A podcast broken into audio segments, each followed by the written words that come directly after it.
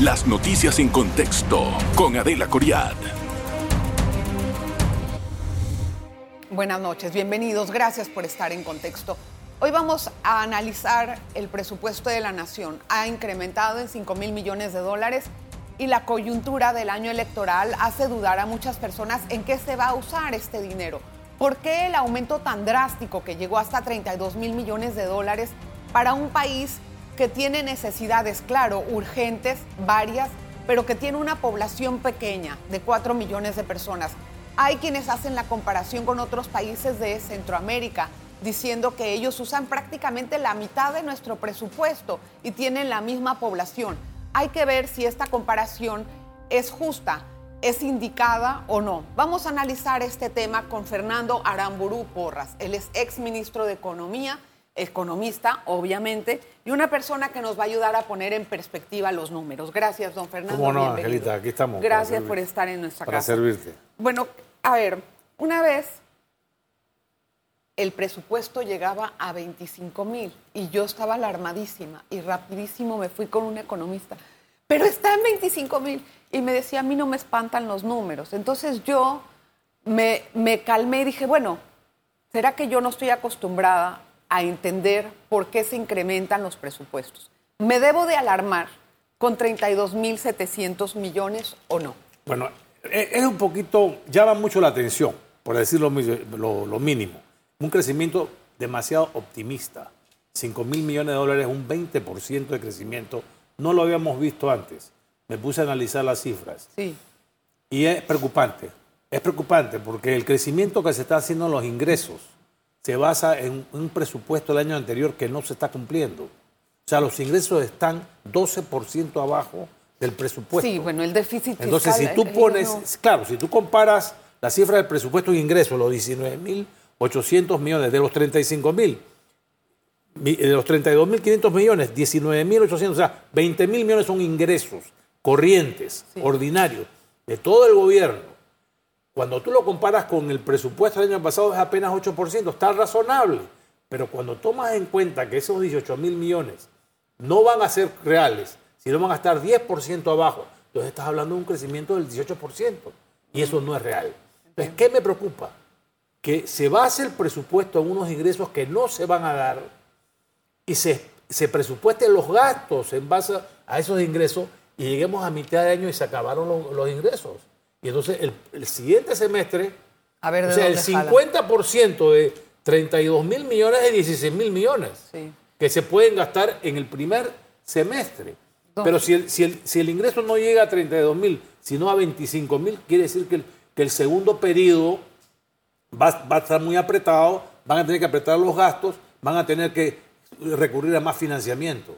Entonces, eso es lo que le tengo miedo, que los estimados que ha hecho la Dirección de Ingresos y las diferentes empresas en base a sus ingresos para el próximo año están sobreestimadas. Un momentito, porque ha tocado puntos que a mí me gustaría profundizar. Tiene 2 mil millones de dólares en deuda la proyección que hicieron en el MEF. Esa es la proyección. ¿Cuánto me voy a endeudar con este presupuesto? Según el MEF, 2 mil millones de dólares. Tienen que pagar, tienen que pagar 5 mil millones de dólares para deuda ya adquirida anteriormente. Eso es prácticamente una quinta parte de todo el presupuesto. Ojo. Bueno, ellos, ellos hablan de que el servicio de la deuda, el, servicio de la deuda, el presupuesto es 5.700 millones. Bueno. En total. Para pagar o sea, todo. lo que es el servicio de la deuda, ¿no? Entonces, para pagar todo. Hay un crecimiento de los intereses eh, de 600 o 700 millones que vamos a pagar este año más en intereses. O sea, vamos a pagar más en intereses.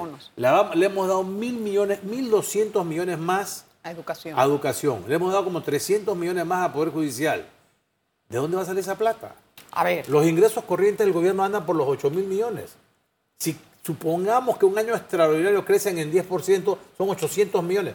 Yo no veo dónde va a salir esa plata. No la veo. O sea, sinceramente veo que nos vamos a quedar cortos a mitad de año. Usted sabe que esa plata viene de impuestos o de deuda. Usted es un economista. Me temo, temo que el próximo gobierno va a tener que salir a reducir el gasto y aumentar los ingresos de alguna manera. Yo le hago una pregunta. ¿Usted conoce al señor Héctor Alemán? una persona. Héctor Alexander. Ale- Alexander, perdón. Le tengo mucho Ya, respeto. Ya traje a otro que Le nada tengo que mucho ver. respeto a Héctor y sé que él es un profesional de primera, pero me da la impresión de que, que en la base, en los que hacen los cálculos allá abajo, o por presiones del gobierno de ejecutivo, porque él no es el que manda en el ejecutivo. Allá hay otros que mandan, entonces lo han presionado y estas cifras están abultadas. ¿Usted cree que él vaya a dejar el país sin arcas? Yo no creo que vaya a dejar el Sin país sin dinero arca, porque lo que, para el lo- siguiente lo que pasa es que estoy digo. viendo las cifras y no me convencen. Hay un crecimiento de 1.700 millones en gasto de funcionamiento. ¿Qué es eso? Eso es más planilla. O, o, O sea, o no es más planilla, o es tal vez una forma 1.700 Bueno. millones más en gasto de funcionamiento. Réstale los intereses ahí 600 millones. Estamos hablando de mil millones más en planilla y en servicios. Tal vez no es para planilla, tal vez es para otro tipo de asuntos electorales, para movilización. Otra- bueno, para- lo que tú quieras. ¿Qué crees que va a hacer? ¿Qué ¿no? crees que va a hacer el IFARO con los 200 millones más que le han dado? Uf, ya me imagino. ¿Qué crees que va a hacer el Ministerio de Educación con los 1.200 millones? Entonces- 1.200 millones. El presupuesto del Ministerio de Educación en el año 22, o sea, hace apenas Aquí está. un año Se lo y voy a medio, decir. era 3.000 millones. Educación va de 4.565, que fue en el año pasado, A 5.700. a 5.730. 1.200 Pero eso más. lo adquirieron en la mesa del diálogo. Sí, pero ¿qué van a hacer? Con... Ojalá que sea para inversión. Yo lo quiero ver cuando ve el detalle que no lo han publicado todavía. Porque yo he insistido que lo publique. Hablé con el mismo director de presupuesto. Por favor, mándame la publicación. Ah, Él trabajó conmigo, es una persona muy profesional. No me la mandó. No han publicado la tienes. cifra. El Ministerio de Educación, esos 1.200 tienen que ser para inversión. para ¿no? mejores escuelas. Tienen que más mejorar la mantenimiento. educación también. También o sea, la a mí no me interesa, claro, a mí, a mí me interesa que, las, que todas las escuelas tengan todo el equipo y toda la infraestructura necesaria, pero también necesitamos hacer una mejora en la calidad. Definitivamente. Y en la manera en que estamos Es la educando única a nuestros manera que hijos. podemos hacer que la población tenga oportunidades. Pero vea, esto a mí no me alarma. A mí me agrada que haya este Sí, presupuesto pero en la, educación. la pregunta en qué lo van a usar. Eso sí, hay que tener un poco Hay que más estar de... ojo al tigre. Exacto. La Y- otra cosa, Y la, la otra pregunta es de dónde van a salir esos recursos. Porque no los veo. No veo la, no me cuadran las cifras Bueno, entonces, ¿qué para que haya un superávit, un déficit del 2%, que es el límite del próximo año. Sí. Y no quería, no quisiera que el próximo gobierno tenga que ir a la asamblea para aumentar el déficit. Porque eso sería ¿Usted cree catastrófico. que eso es posible? Bueno, todos los gobiernos lo han hecho. El gobierno, Bueno, este el gobierno, empezó así, empezó así. pero después Porque, lo ha claro, bajado. que no vaya a pasar que nos dejen las cuentas por pagar que, que al próximo gobierno. Bueno, a ver, don Fernando, quiero entrar por temas importantes. A ver, Tenemos el próximo gobierno, porque ya este no va a hacer nada. No va a Tiene un nada. problema grande con respecto al déficit de la caja de seguro social. no está en el presupuesto. Ah, sí. ¿No mira, está? Te voy a decir, van a necesitar 1.100 millones. 1.100 millones. Sí, ¿Dónde son- están? Bueno, eso es lo que se va a necesitar y de alguna forma los van a tener ¿De dónde está? encontrar. No están en el Están presupuesto. confiando, están confiando en que les va a entrar algo de la mina, ¿no? Están Pero la confiando mina en son eso. 190 millones. No, más dos años, digamos son 300. Bueno, Big deal. 380, 400 millones de 1.100. Eso no ayuda. Pero igual, Y eso es pan para ahora, hambre para mañana. la pregunta va dirigida. ¿Qué vamos a hacer cuando cambie el gobierno? Con todos estos problemas que van a estar encima de Bueno. la presión del que esté en la presidencia. Bueno. Quiero que me dé una perspectiva. Primero, el próximo gobierno tiene que tener un equipo de gente experimentada, que, que coja las riendas del gobierno de una vez. O sea, no hay tiempo para aprendizaje, porque la crisis, la crisis financiera va a estar encima. Todas las crisis van a La estar. crisis va a estar encima, el, el tema del seguro social va a estar encima. Entonces, esto tiene que tener gente y un plan de gobierno ya en- en- en- en- experimentado y discutido, listo. Uno de los retos que va a tener es aumentar los ingresos, ya sea eliminando exoneraciones, ya sea el- eliminando la evasión fiscal, que es muy alta, se estima en un 5% del PIB. El PIB es 80 mil millones, 4 mil millones de evasión, Hasta en una recaudación de 7 mil. Hasta más. No, es el 50%. O sea, por supuesto que más, pero es lo que estimó el Banco Mundial de evasión fiscal. O sea, imagínense, en exoneraciones, la mitad de la economía está exonerada. La mitad Sí. de la economía. O sea, ¿cómo podemos tener un país con De una eso- presión tributaria del 8% cuando los vecinos todos tienen 18 y 20%. Ok, yo quiero analizar ese tema con Y es más- porque, no, no es porque los impuestos son bajos en Panamá, porque no lo son, sino porque la mitad de la economía está exonerada. No, pero también son muy buenos impuestos y entre más bajos, más mejor, porque todo el mundo los y no paga. lo queremos subir. Deben de No- pagarlo. No, lo debemos subir. Ok. Simplemente no podemos continuar con sectores, grandes sectores, importantes sectores, con ventajas comparativas que utilizan la posición geográfica, pero pagan impuestos. y con subsidios exorbitantes. Y con 2.500 Tengo que hacer una, pa- una pausa. Vamos a regresar enseguida para hablar de este tema. En breve regresamos con En Contexto. Gracias por continuar en sintonía de En Contexto. Hoy hablamos del tema económico y no solamente de lo que está pasando ahora, sino usted sabe que el próximo año cambia el gobierno y en julio el que llega a ver cómo encuentra la casa. Bien, don Fernando Aramburu, hemos llegado a bajar la relación deuda-PIB. Un poco. Ok. De 60% que estaba, ahorita el señor Alexander asegura que va a llegar de 45 a 40%. 54 dijo. No sé, 54, pues lo no le saqué de 45. una nota por- No, de- no puede llegar a 45, imposible. Bueno, ok. No, a él- 54. Él estima que va a llegar a 54 con el presupuesto de este año. ¿Cómo ve esa relación? Bueno, primero que tiene que cumplir con el déficit que está programado, 2%. Me preocupa el estimado de ingresos que tiene y los niveles de gastos.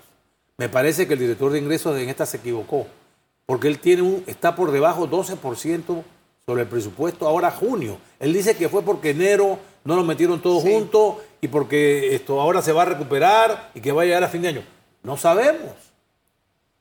En los últimos años no ha cumplido con el presupuesto de ingresos en el año, ni en el 19, ni en el 20, ni en el 21, ni en el 22. O sea, este año va a ser la excepción. Yo, yo me preocupo. Entonces, la base en, en base a la cual están estimando el 24 no va a ser 18 mil millones, como ¿Va a ser acá. cuánto, según sus cálculos? Va a ser 17, O sea, que vamos a tener mil millones menos. 1.500 millones menos. ¿Y entonces el ahorro de dos mil millones? Puede ser que desaparezca. O sea, todo dependerá de cómo se comportan los ingresos del próximo año. Cómo crece la economía, cómo recauda la dirección de ingresos. Y si está, es- porque mire, una economía que está creciendo, a mí me llama la atención.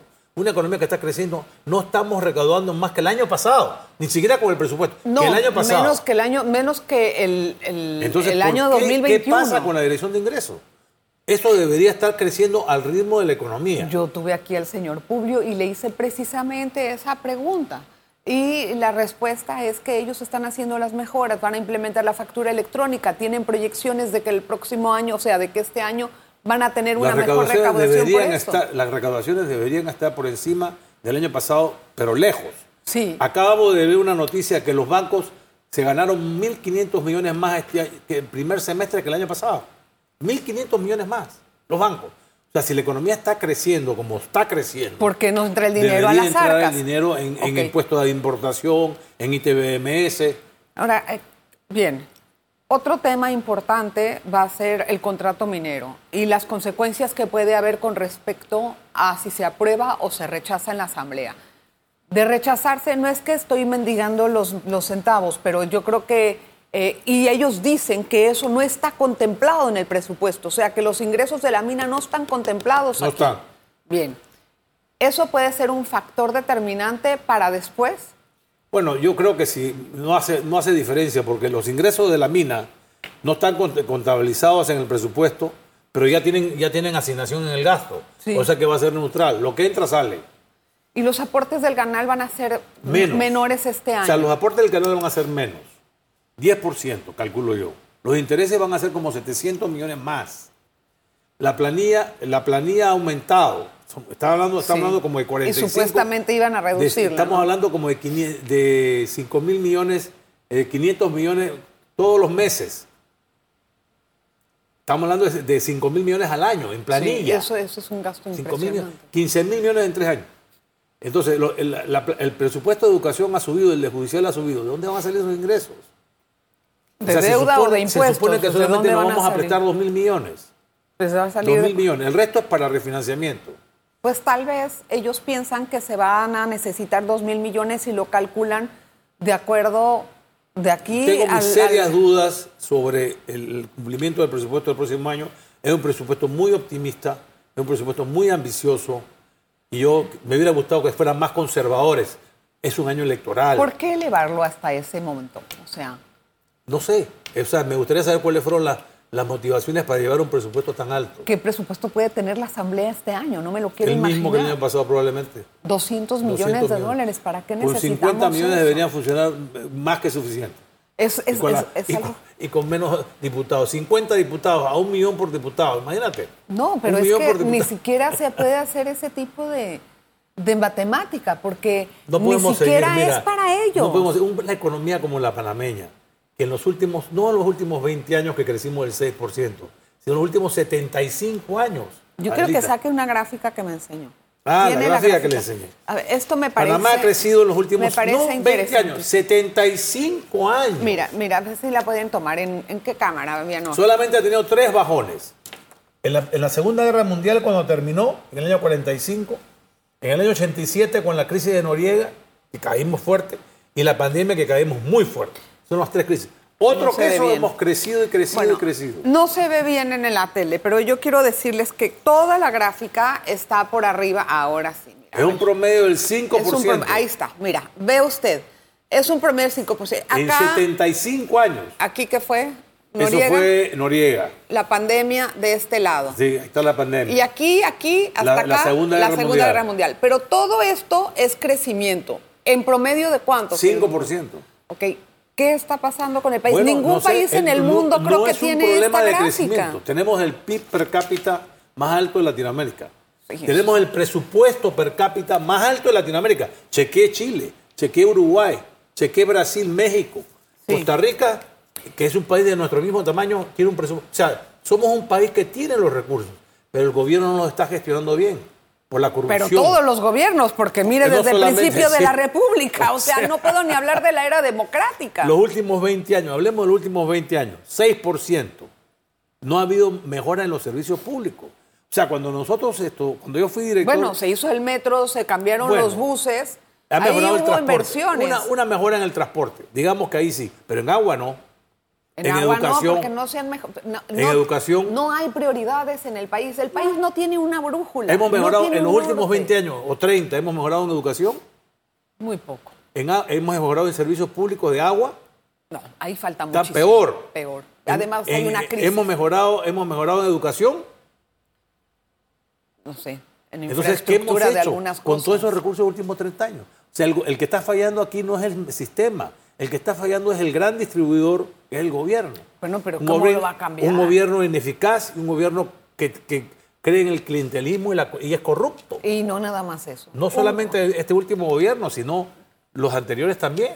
Voy a hacer la pausa, pero antes de la pausa quiero decirle que muchas veces también eh, hay mucha ventaja que se le da a gente que no necesitan los subsidios y las tiene. Por ejemplo, muchas empresas en ese sentido, las Muchas exoneraciones de las que usted está hablando. Porque hablan de subsidios, pero hay que hablar de exoneraciones. Claro, vamos a hacer una pausa, regresamos enseguida con más. En breve regresamos con En Contexto. Gracias por estar en contexto. Quería continuar con nuestro invitado.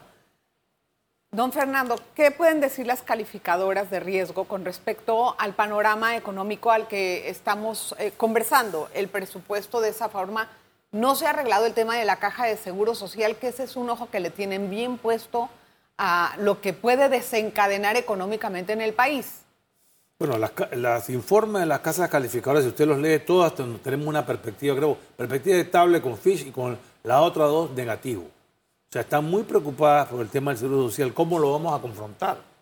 Si lo vamos a confrontar con más deuda, lo vamos a confrontar con una reforma en el seguro social que es necesaria para balancear ese, ese, ese programa en el futuro. Ese programa no se va a balancear en el corto plazo. Estamos conscientes de para que ese programa se balancee van a tener que pasar algunos años y vamos a tener que financiar esa brecha como todos los países, forma. todos los países que reformaron su seguro lo tuvieron que hacer, pero por lo menos hay luz al final del túnel.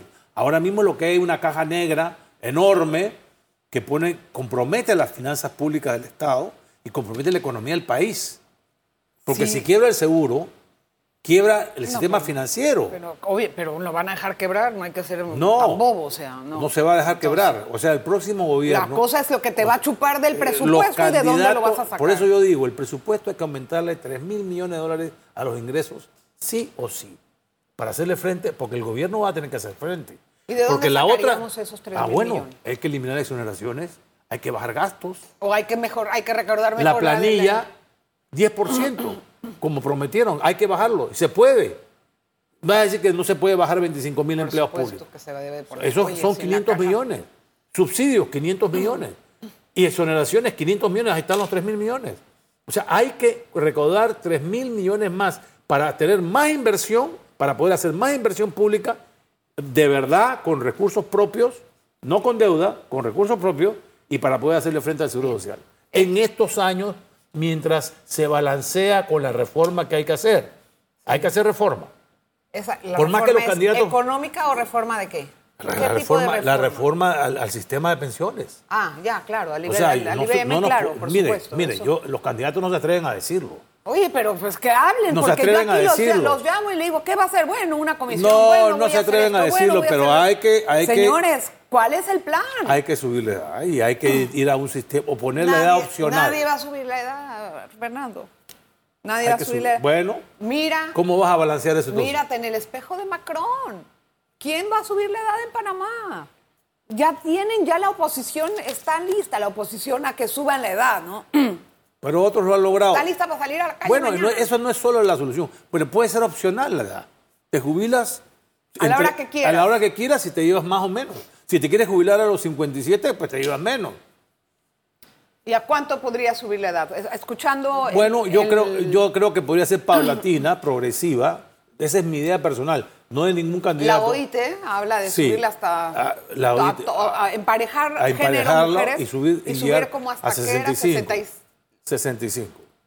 Bueno, no es tan grave. Hoy en día- 65. hoy en día- ¿Cuánto vivimos? Vivimos Seguimos 90 trabajando a años. los 65 años, vivimos 80 años. O más. La, la- la- la- la edad está ahora mismo, la Eso- expectativa de vida, no- 76. No se le puede hacer saber a una persona. ¿Por qué se ponen histéricos? Por Entonces, supuesto que tiene que ser por consenso, pero tenemos que ser realistas. Bien.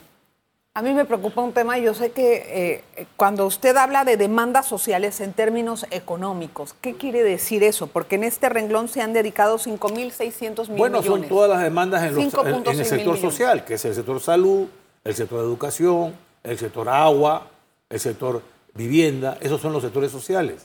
Que quiere decir que, que estamos atendiendo en inversión 5 mil millones. Ojalá, ojalá que esté metido aquí el plan que En vamos a 11.000, hacer sobre en los, reservorios en de 12 agua. en Quiero do- pensar eso. El gobierno está proyectando 11.876 en inversión En en, inversiones. todo el gobierno. Así es. En todo el gobierno. Ojalá que tengamos los ingresos para llevarlo a cabo y ojalá que se lleve a cabo, que son necesarios. Usted es una persona que asesora económicamente al candidato Lombana. ¿Qué usted haría si llega al poder y se encuentra con Uy, este escenario? uy, usted lo nombra, una lo nombra- para- claro, lo nombra ministro. Y órale, Fernando. No, ya yo fui, fui ver ya yo fui ministro. Por eso te digo, el equipo que entra tiene que tener la experiencia, la experiencia como para agarrar el toro por los cachos.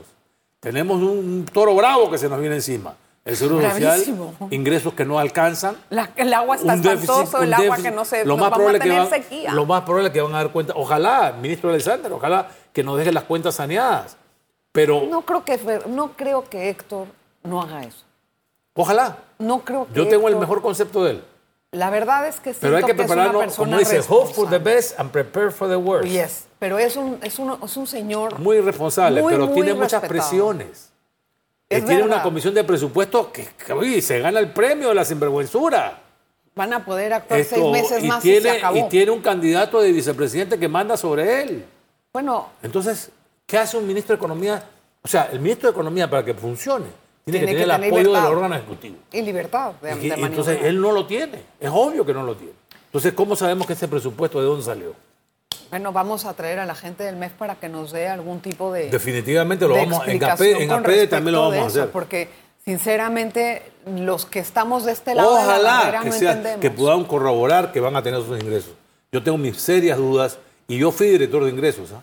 Alita, no te olvides que fui director de ingresos y fui ministro de Economía. O sea que yo, ¿Y yo- cuál es el problema para recolectar los ingresos, ya que estuvo ahí? yo no sé.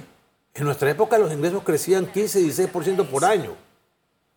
Yo he visto que este año no han crecido, están en negativo.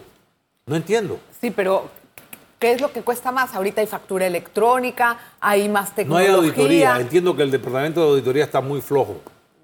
Esto se desmanteló. Antes era un departamento de auditoría mucho más fuerte. O sea, que la gente de experiencia Ahora están confiando más en el tema electrónico, en el cruce de información. No, pero eso no hace tanto. O sea, eso es bueno para yo no te puedo dar una opinión, creo, no sé. No te puedo dar una opinión completa y sería injusto con el director de ingreso actual. Yo veo las cifras, veo los resultados, me llama mucho la atención y lo que más me preocupa es que esas cifras son las que estamos basando el presupuesto del próximo año. Más, más, más difícil. Bueno, vamos, podemos traer a Publio y podemos traer también a las personas del MEF para ver qué respuestas Con mucho gusto, tráigalas y yo, estaré escuchando. Claro que sí, 100%. Gracias por estar con nosotros, don Fernando. Es un gusto tenerlo siempre en su casa. Oiga, gracias a usted por la sintonía siempre. Recuerde, lo escuchó aquí en Contexto. Nos vemos mañana. Las noticias en contexto con Adela Coriad. Revive este programa entrando al canal 1 de BOD de Tigo.